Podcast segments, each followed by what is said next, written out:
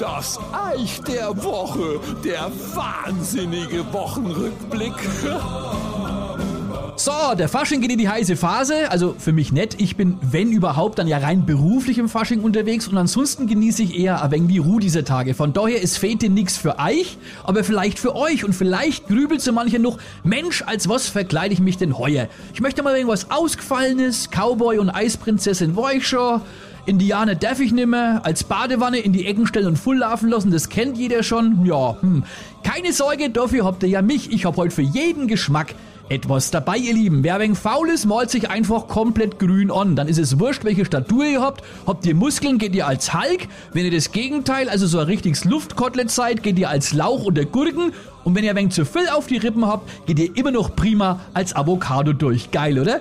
Wenn ihr eher einsam seid und etwas Gesellschaft braucht, dann würde ich euch vorschlagen, geht als Asphalt. Da habt ihr schon noch 10 Minuten die ersten Klimaaktivisten Doppelpunkt innen an euch kleben. Aber es kann euch auch passieren, dass ihr mit Suppen und Kartoffelbrei beschmissen wird. Ich wollte es Buß gesagt haben. Für Single-Männer um die 50, die es gerne etwas grenzwertiger haben wollen, äh, sucht euch eine 19-jährige Freundin, und geht als Wendler. Toi, toi, toi. Oder, wenn schnell gehen muss, Jungs, schnallt euch einfach an Zalando-Karton auf die Platten, dann könnt ihr euch vor kreischenden Mädels nimmer retten.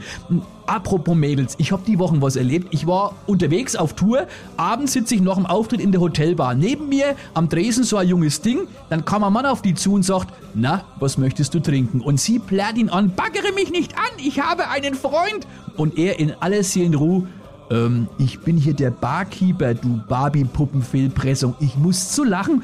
Also, ihr lieben Damen, aufpassen, ne? A im Fasching. Es muss nicht immer eine Anmache, es kann auch Dienstleistung sein. Ne? In diesem Sinne, euch viel Spaß.